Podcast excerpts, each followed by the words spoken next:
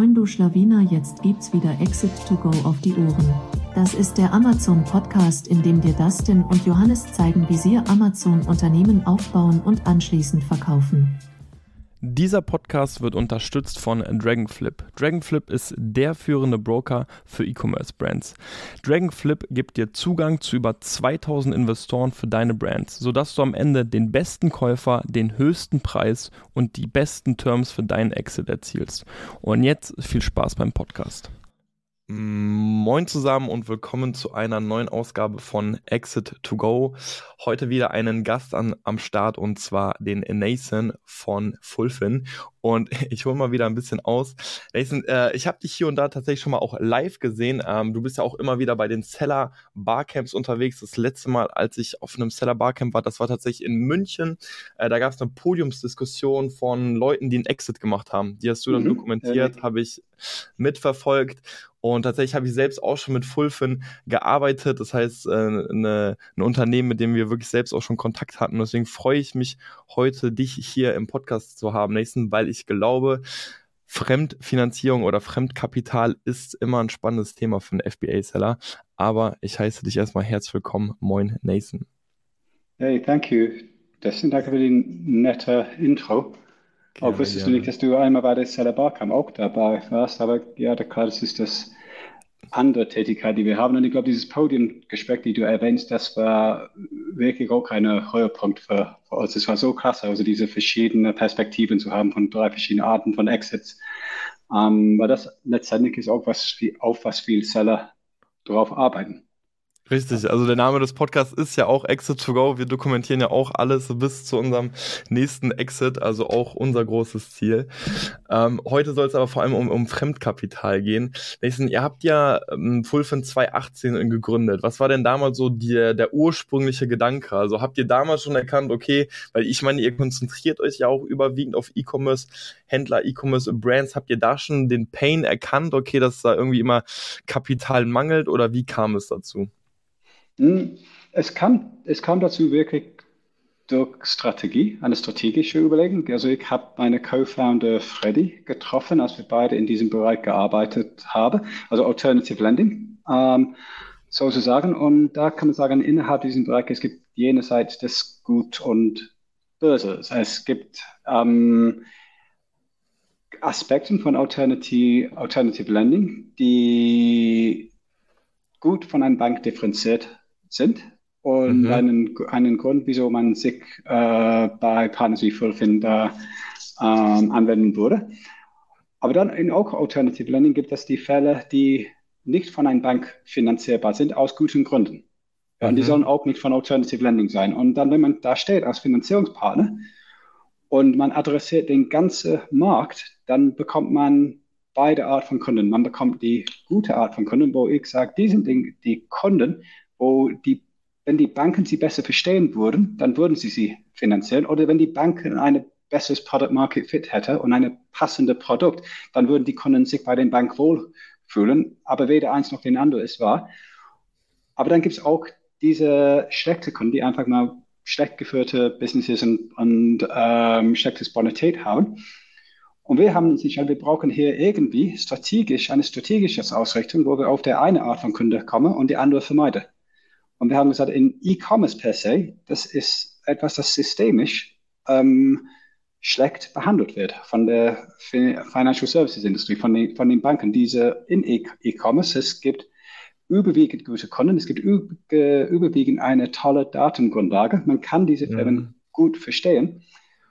Und die Banken finden das trotzdem schwer und die haben trotzdem nicht ein passendes Produkt davor, eine, eine Betriebsmittel, ein Working Capital Product. Mhm. Und dann haben wir okay, da, da setzen wir an. Also das ist lieber das als breit gestreutes SME-Lending und dann haben wir einen Autozulieferer aus Sachsen oder Franken irgendwie, der ähm, in Schwierigkeiten ist und, und wendet sich an uns, weil er kein, kein Geld woanders bekommt. Also die Art von Kunden, man kann sie nicht leisten immer das macht, was uns macht. So eine schlechte Kunde macht den ganze Kalkulation für die gute Kunden kaputt. Also lieber die vermeiden und die gute Kunde die besser, dafür die besseren Konditionen geben können. Meinst du, die Banken haben einfach nicht das passende Produkt, weil letztendlich E-Commerce noch schwer zu greifen ist für die? Oder wie kannst du dir das erklären, dass Banken häufig nicht das passende Finanzprodukt für solchen Händler haben? Ja, also erstmal Händler sind jung, also 50 Prozent von unseren unsere Kunden sind unter drei Jahre alt. Das ist mhm. per se ein Problem für Banken wegen der Regulatorik. Also dadurch, dass die eine Vollbanklizenz haben und auch ähm, Deposits, also Tagesgeldkonto anbieten können, dann sind sie wirklich streng reguliert. Also das ist dann auch mal schwierig, mit jungen Kunden da umzugehen.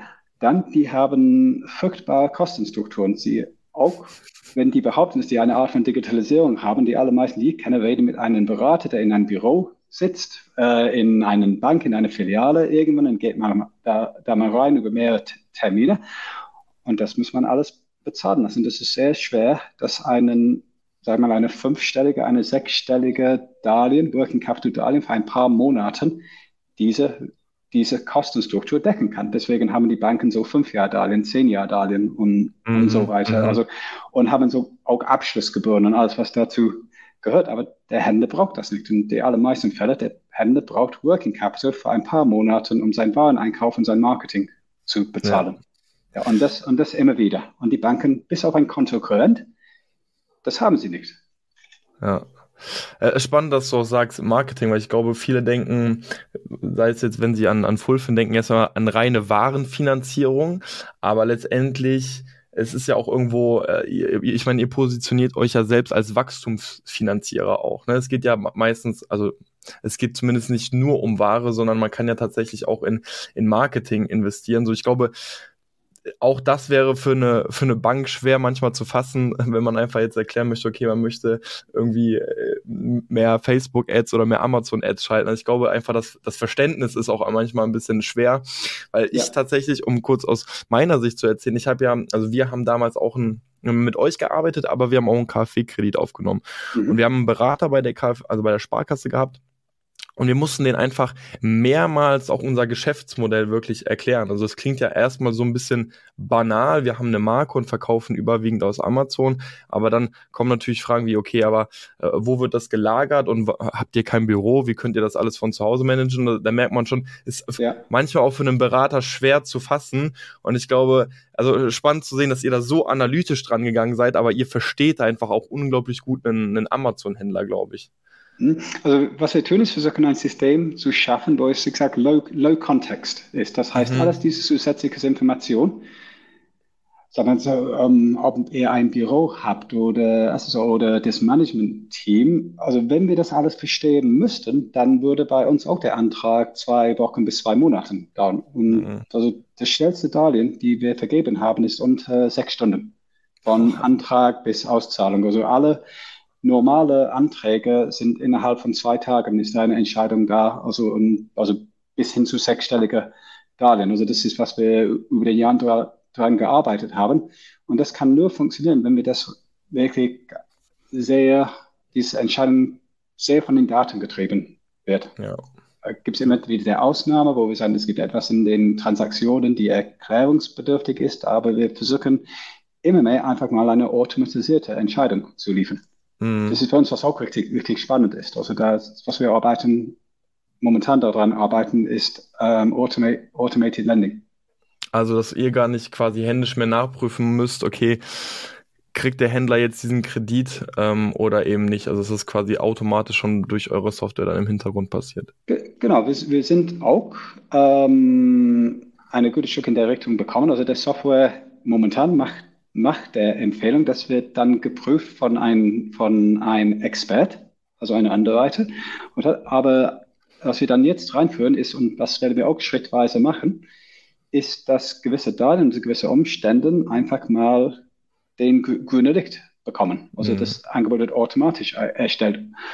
Und damit können wir unsere Konditionen noch verbessern. Also nicht nur bezogen auf den Preis, sondern die Geschwindigkeit. Also ja. stell dir vor, das ist, du bist da und du bist online, du brauchst 25.000 für, für zwei Monate und du gibst deine Details rein und du bekommst sofort den Go. Durch, durch hier und wir zahlen das raus. Ich meine, ihr seid ja bestimmt schon wieder wirklich große Schritte gegangen. Ich erinnere mich zurück. Ich, wir haben letztes Jahr einmal mit euch zusammengearbeitet. Ähm, wir haben auch einen äh, etwas kleineren fünfstelligen Betrag angefragt und ich meine mich richtig zu erinnern, äh, dass wir innerhalb einer Woche tatsächlich sowohl wussten, dass wir es bekommen können und es dann tatsächlich auch bekommen haben. Also selbst ja. damals ging es schon schnell und wahrscheinlich jetzt noch schneller. Aber gut, Nathan, du hast bestimmt täglich Einblick auch in, in, in, in bei Seller, in, in Konten, in, in Sellerboards. Also ihr seht ja bestimmt richtig viel. Was würdest du denn sagen, wann macht es denn am meisten Sinn, wirklich auch mit, ähm, also sich finanzieren zu lassen, mit Fremdkapital zu arbeiten? Ja, es ist halt mal eine interessante Frage, weil durch unser Vorgehen und unser Vorgehen war, wir, wir am Anfang, wir wollen auch die kleinen äh, Kunden bedienen. Mhm. Ähm, wir wollen sie früh kennenlernen als ein Teil unserer Akquisitionsstrategie und letztendlich eine Einzahlung in, in den E-Commerce Community. Also wir wollen einfach vorhanden sein. Das heißt, wir haben viele Darlehen gemacht, viele Kunden bedient, also mehrere hunderte ähm, Kunden inzwischen und viele Daten gesammelt. Und vor allem von diesen, die klein angefangen haben und skaliert haben. Und manche haben klein angefangen und sind klein geblieben.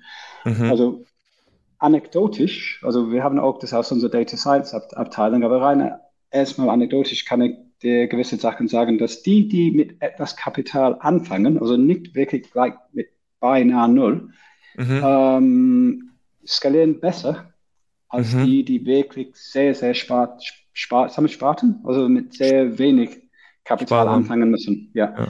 Also die, die kommen zu uns für das erste Darlehen ist für 25.000, weil bis dahin, die könnten es mit, ihr, mit ihr Eigenkapital, das muss nicht mhm. Eigenkapital sein, sondern aber entweder eingezahltes Kapital oder eine Gesellschafterdarlehen stemmen. Dann sie kommen zu uns, die skalieren, die skalieren für normal danach äh, besser als die, die wirklich zu uns kommen für das Darlehen um 2000 und 5000. Und ich glaube, das macht auch intuitives Sinn, weil die, you know, unsere Kunden, also die gehen häufig out of stock. Und wenn man das sich leisten kann, den wenn man seine Hausaufgabe gemacht hat und man hat den Produktrecherche gemacht, die erste Produkt gesourced und wenn man es schafft, da vielleicht der erste Einkauf um 10.000 zu machen oder 5.000 um 10.000, und nicht zwangsläufig um 2.000 zu machen, dann ist man, geht man nicht out of stock. Mhm. So schnell, kommt, kommt man schneller ähm, voran. Aber im Prinzip würde ich sagen, wann macht es Sinn, Fremdfinanzierung zu nutzen? Sobald man sich in der Lage findet, wo man sagt, da ähm, gehen Verkäufer entgangen, weil ich out of stock ähm, gegangen bin. Also das Situation muss man halt mal vermeiden. Das kann man machen. Man braucht dann mehr Wareneinkauf zu, zu tätigen und stellt sich schnell die Frage, ist das Eigenkapital oder Fremdkapital? Und dann der Erkenntnis soll kommen sehr, sehr schnell, Fremdkapital ist das bessere Instrument davor. Mhm. Ja, also das ist das Günstige von der Perspektive ja. der Seller. Könnte man theoretisch auch bei euch Fremdkapital anfragen für ein neues Produkt? Weil ich meine mich zu erinnern, dass man quasi damals mal angegeben hat, hey, wofür benötigst du das Kapital? Und ich glaube, da war auch Marketing ähm, oder eben einfach nur Ware. Aber könnte man auch sagen, also Ware im Sinne von neues Produkt, ich weiß noch gar nicht, wie das läuft. Äh, finanziert ihr sowas ja, auch? Ja, das macht er auch.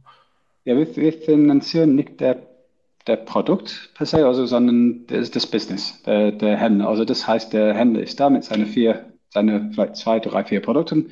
Mhm. Er braucht Geld, seine neue Produkte zu bringen, aber tatsächlich, er braucht allgemein Working Capital. Er braucht ähm, Kapital, seine ähm, derzeitige Wareneinkauf zu tätigen, seine Marketing, aber er braucht auch etwas dazu, den neuen Produkt zu launchen.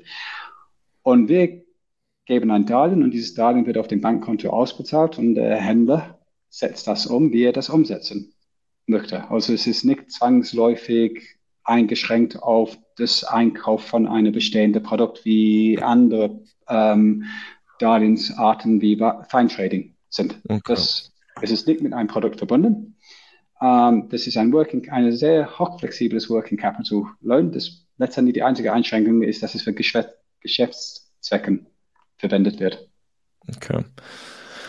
Also theoretisch ist der Händler schon sehr frei in der Nutzung. Das ist ja, auch wenn man jetzt nochmal den Vergleich herzieht zu einem KfW-Kredit, schon sehr, sehr anders. Da muss man wirklich einen Businessplan vorlegen, ganz genau erklären, wie man jeden einzelnen Euro nutzen möchte. Das heißt, hier hat man ja auf jeden Fall mehr Flexibilität, wenn man, wenn man es einfach vergleicht.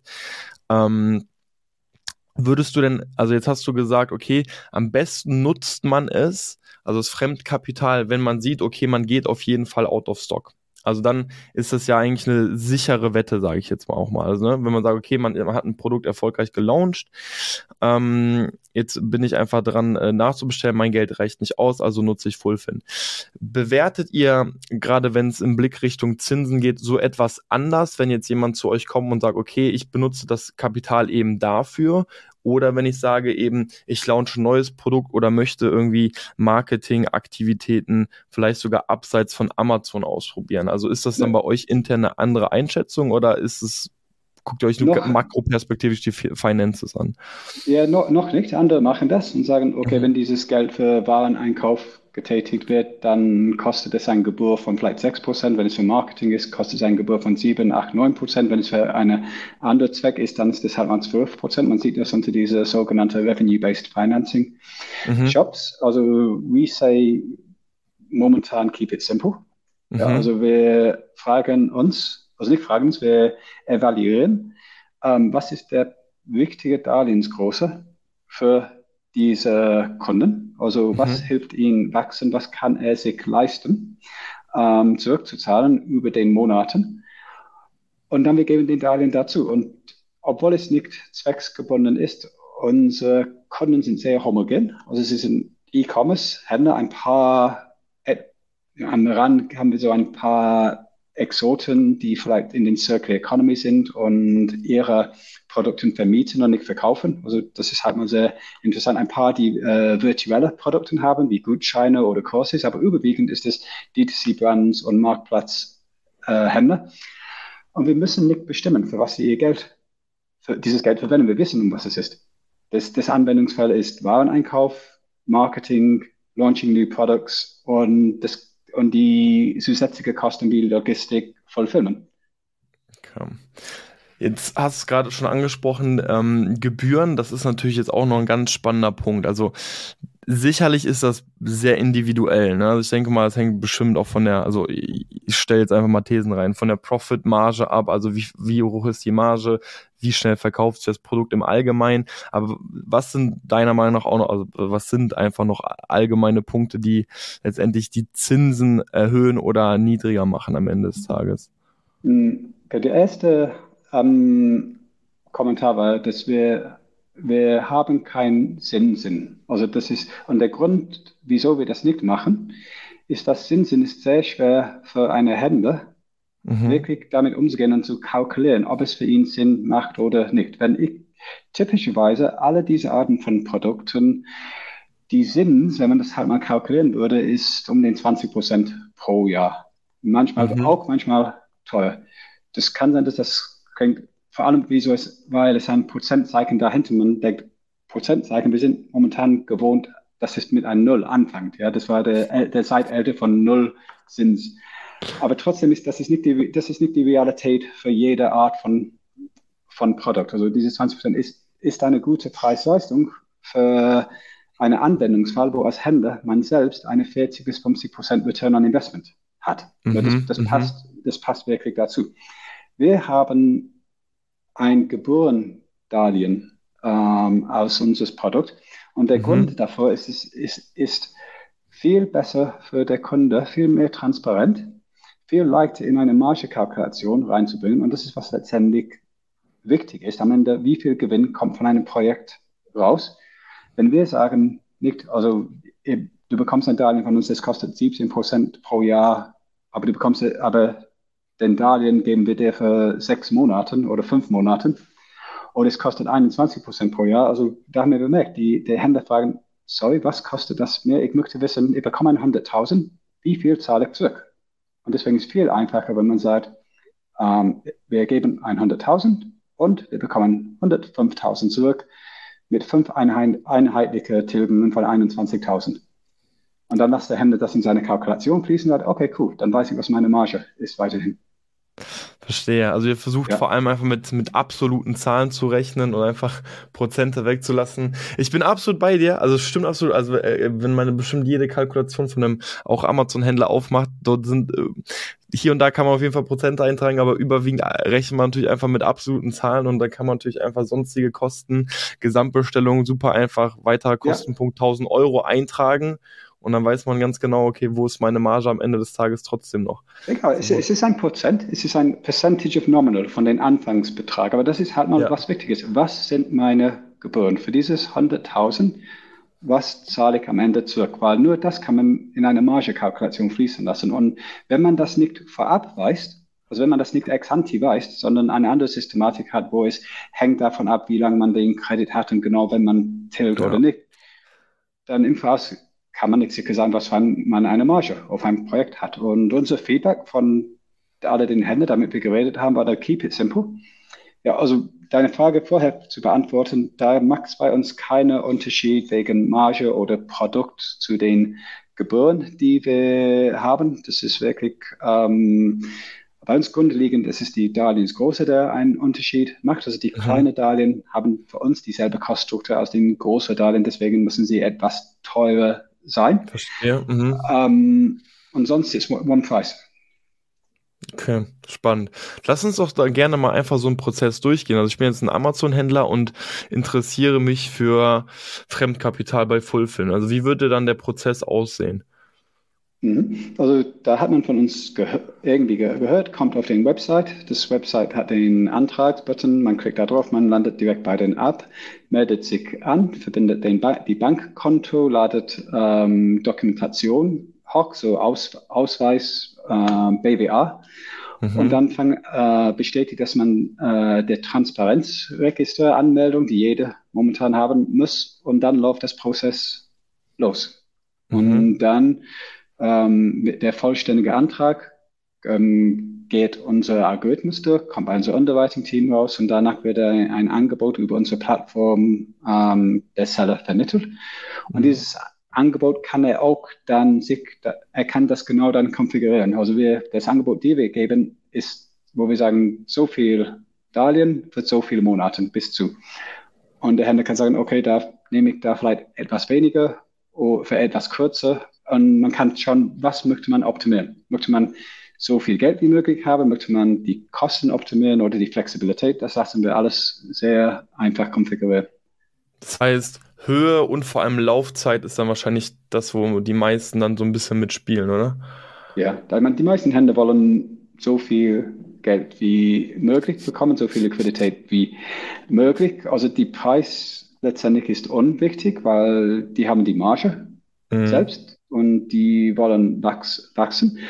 Aber es gibt auch denen, die brauchen einen gewissen Betrag von Eigenkapital. Es kann sein, wenn sagt, okay, da, wir sind bereit, äh, dir 150.000 zu geben und sagt, ja, aber dieses Produkt, das ich finanzieren muss, da brauche ich nur 70.000. Dann nehmen sie halt auch nur 70.000. Okay, Ja, verstehe. und Und was sind so typische Laufzeiten bei euch? Ich meine, ich, wenn ich mich zurückerinnere, ich glaube, ich habe das über sechs Monate zurückgezahlt. Was ist so der Klassiker? sechs Monate. Sechs, okay. Egal, also ich, ich schaue unsere Unit Economics an, wir tracken das äh, Woche für Woche, Monat für Monat. Ich glaube, momentan ist es fünfeinhalb Monate. Okay, und dann die Ja, goldene Mitte. Das ist, halt- das ist auch eine Eigenschaft von unserem Produkt. Also dadurch, dass wir ein Gebührendarlehen haben und man weiß bei uns im Voraus, was dieses Darlehen kostet und die Gebühren sind abhängig von der Darlehensgröße und der Darlehenslänge. Das macht keinen Sinn, überflüssiges Liquidität zu nehmen oder Mhm. ein Darlehenslänge, sich für ein Darlehenslänge zu entscheiden, wo man die Geld nicht braucht. Man zahlt einfach mal da unnötige Gebühren. Und die allermeisten Händler haben es so gut drauf, dass die wissen ihre Logistikstrecke, die wissen, äh, what the manu manufacturing time ist. Die haben ein Cashflow und die orientieren sich wirklich sehr oft, also überwiegend zu fünf bis sechs Monaten. Ja, ja, Und typischerweise, was sie machen, ist, als das erste Stadion läuft, die machen dann irgendwann ein Top-up, weil die haben da zwei Projekte, dann zwei Tranchen am, am Laufen. Verstehe. Und es ist, glaube ich, auch so, dass äh, Fulfin aber dann so als Sicherheit ja auch immer einen Teil zurückhält, oder? Von den Produkten? Genau, von den Produkten. No. Nicht mehr? Okay, ich, ich meine No. nämlich, das war da letztes Jahr so bei uns gewesen, dass wir sozusagen immer einen Teil mit jeder Rate, die wir bezahlt haben, wurde sozusagen wieder ein Teil freigeschaltet der Ware, wenn ich Mhm. das richtig in Erinnerung Ja, habe. und, und hast du, hast du das toll gefunden? Hat, hat es dir einen Mehrwert? Nee, nee, nee, Ein- nee, absolut nicht. Exakt. Weil, weil es war dann Ja. teilweise auch so, okay, wir brauchen die Ware jetzt schon wieder, weil wir schon wieder out of stocks sind. Amazon hat aber noch nicht ausgezahlt und dann, was war, das war auch ein, zweimal richtig kritisch, also ich, wenn ich zurückdenke. Ja, meine, wir haben uns auch entwickelt. Wir haben den, wir sind ständig bei unseren Kunden und auch vor allem bei äh, unseren Seller Barcamp äh, Auftritte ähm, versuchen wir so nah wie möglich an das perfekte Produkt zu kommen. Und es gibt das perfekte Produkt aus der Händlerperspektive und das perfekte Produkt aus der Kreditgeberperspektive. Und selbstverständlich, die sind halt mal anders, aber man muss das beste Querschnitt daraus finden. Und, und das alles, wo man den natürliches Verhalten von der Kunde, von der Seller biegen und ändern muss, ist umständlich. Und es Mhm. kostet Zeit, es kostet Geld, es macht keinen Sinn. Und der einzige Grund, wie man das halt mal macht, ist sich abzusichern als, als Mhm. Kreditgeber. Also wenn ich wissen würde, hundertprozentig, dass der Kunde zurückzahlt, dann braucht ich keinerlei Sicherheit.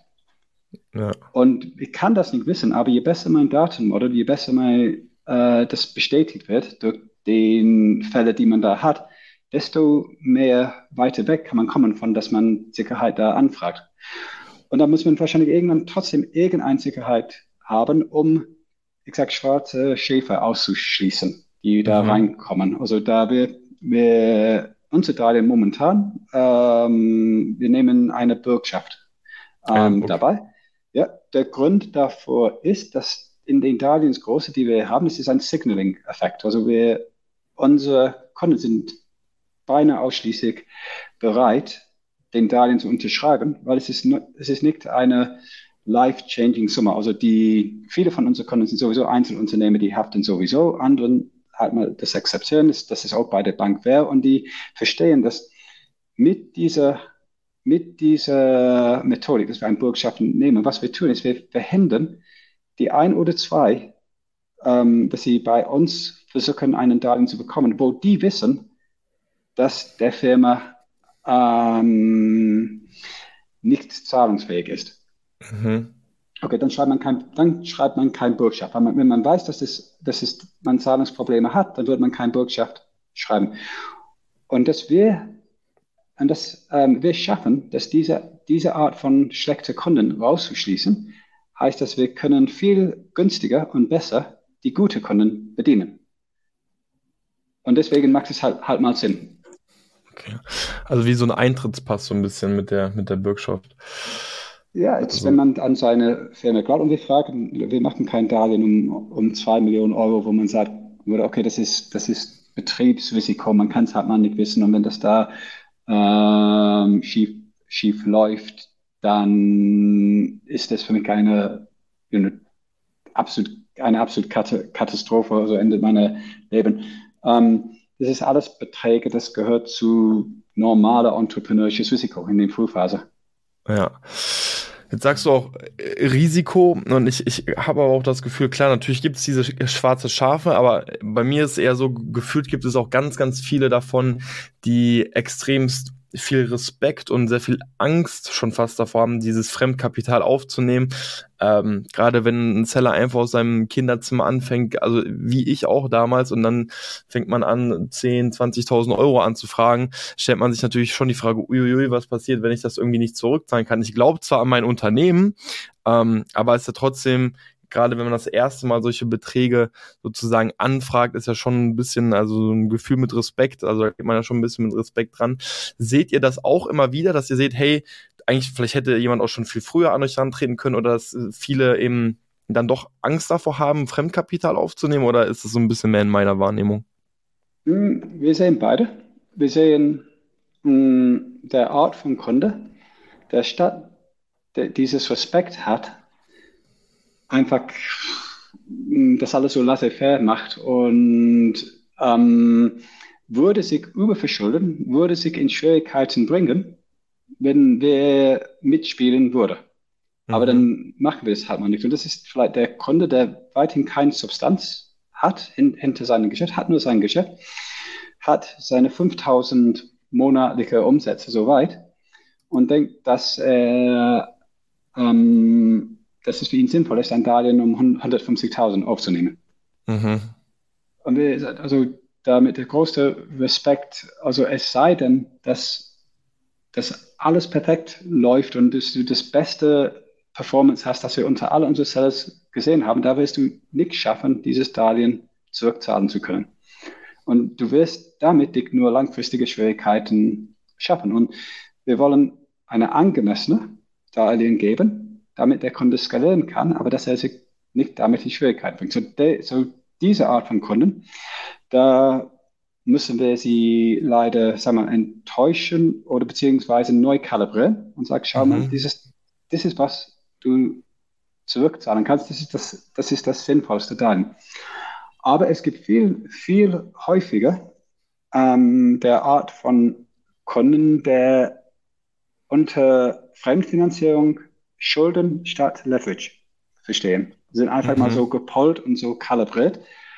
Und da ja, müssen wir die dann helfen. Und vielleicht kommen sie zu uns und beantragen 20.000 und wir machen unsere Evaluierung, unser Credit Score und wir sehen, okay, dieses, dieses Firma ist in der Lage, problemlos eine Darlehen von 50.000, 80.000 zu haben. Und dann spiegeln wir das halt mal zurück. Und man sollte nicht den 80.000 nehmen, wenn man sagt, okay, der Markt gibt es nicht her. Also da mhm. habe ich mhm. ein Produkt, das ist saturated. Aber oft ist, ist es der Fall, dass man sagen kann, okay, da neige ich etwas zu einer großen Darlehen, nimm mehr Stock drauf, gehe ein bisschen aggressiver mit meinem Marketing vor und setze auf Wachstum und kommt man dafür viel, viel schneller voran, als das so konservativ zu, zu rechnen. Und wir haben, also, ja. dass ihr quasi dann wirklich den, den Seller dazu pusht, äh, willst du nicht doch mehr Geld aufnehmen? Pushen, ähm, pushen, pushen nicht aber die Information bereitzustellen, dass ähm, unsere Evaluierung zeigt, dass eine große Darlehen von der Firma tragbar wäre. Und er soll sich überlegen, dann, ob dieses, ob dieses erhöhte Kreditsumme ihn da weiterbringen könnte. Aber pushen, pushen, nee, das ist nicht okay. unsere aber, Art. Ja. ja.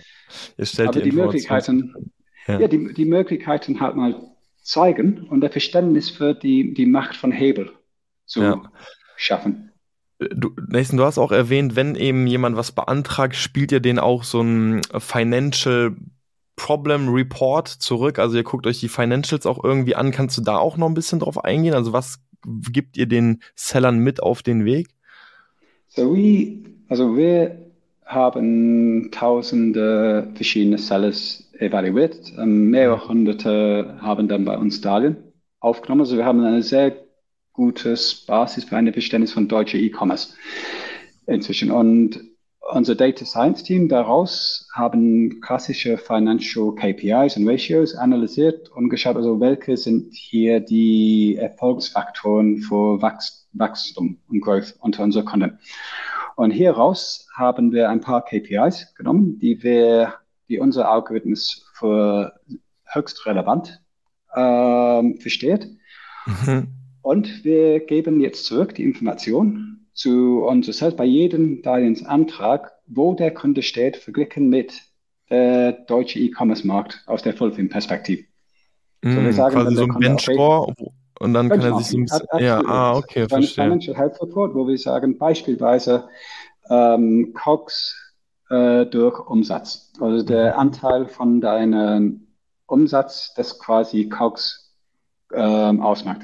Selbstverständlich, mhm. je nie, letztendlich je niedriger, desto besser. Je niedriger die COX, äh, die Wareneinkauf und die dazugehörige Kosten verglichen mit dem Umsatz, desto besser, desto mehr Marge wird man haben. Wir spielen das als Information zurück, wo, ob man da der erste Quartal ist, der zweite Quartal, dritte Quartal mhm. oder vierte Quartal. Wenn man da merkt, hey, da bin ich irgendwie ganz ganz rund sind, da muss man sich verschiedene Sachen überlegen. Also muss ich meinen Verkaufspreis erhöhen, muss ich meine Speditionspartner da anschauen, muss ich bessere Preise durchsetzen beim Sourcing oder eine andere Lieferant suchen. Aber irgendwie, wenn ich mich merke, dass ich in der untersten 25 Prozent mich finde, dann ist es keine gute Ausgangslage für ein erfolgreiches Geschäft.